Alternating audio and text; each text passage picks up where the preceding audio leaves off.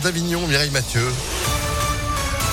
Bon, c'est pas de votre faute, vous êtes là-bas. C'est juste après la météo. Et puis l'info, Sandrine Ollier, bonjour. Bonjour Phil, bonjour à tous. À la une, journée de mobilisation interprofessionnelle aujourd'hui avec des perturbations dans les écoles, les crèches ou encore les transports. Il y aura des rassemblements chez nous tout à l'heure à 11h30 euh, de la manufacture des tabacs à la préfecture à Lyon et puis à 17h place du Promenoir à Villefranche. Intersyndical appelle à la grève pour dénoncer la hausse du coût de la vie, des prix de l'énergie, défendre aussi les emplois et les salaires. Les syndicats de l'éducation sont également mobilisés. Ils réclament des effectifs supplémentaires pour faire face aux absences liées au contexte sanitaire.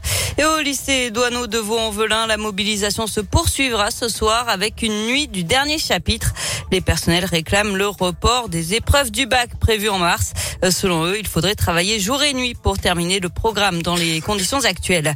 Les profs qui pourront d'ailleurs récupérer 10 autotests gratuits par mois en pharmacie, ça débutera dès février dans quelques jours. En attendant pas de quatrième dose de vaccin en France, en tout cas pas pour l'instant, le Conseil d'orientation de la stratégie vaccinale écarte l'idée d'un second rappel chez nous. Il n'apporterait, je cite, pas de bénéfices individuels significatifs et induirait un risque de désengagement de la population. Dans l'actualité également, cette alerte rouge à la pollution de l'air. Vous le savez, vignette critères 0, 1 et 2 obligatoires pour circuler aujourd'hui à Lyon, Caluire et Villeurbanne. Réduction de vitesse également sur les voies rapides. Et puis le Citral remet en place son ticket ticket dans les transports 3 euros la journée.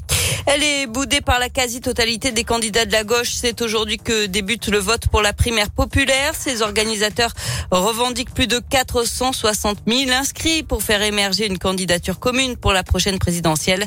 Mais parmi les candidats déclarés, seule Christiane Taubira a accepté de reconnaître les résultats de ce scrutin en ligne qui se déroule jusqu'à dimanche.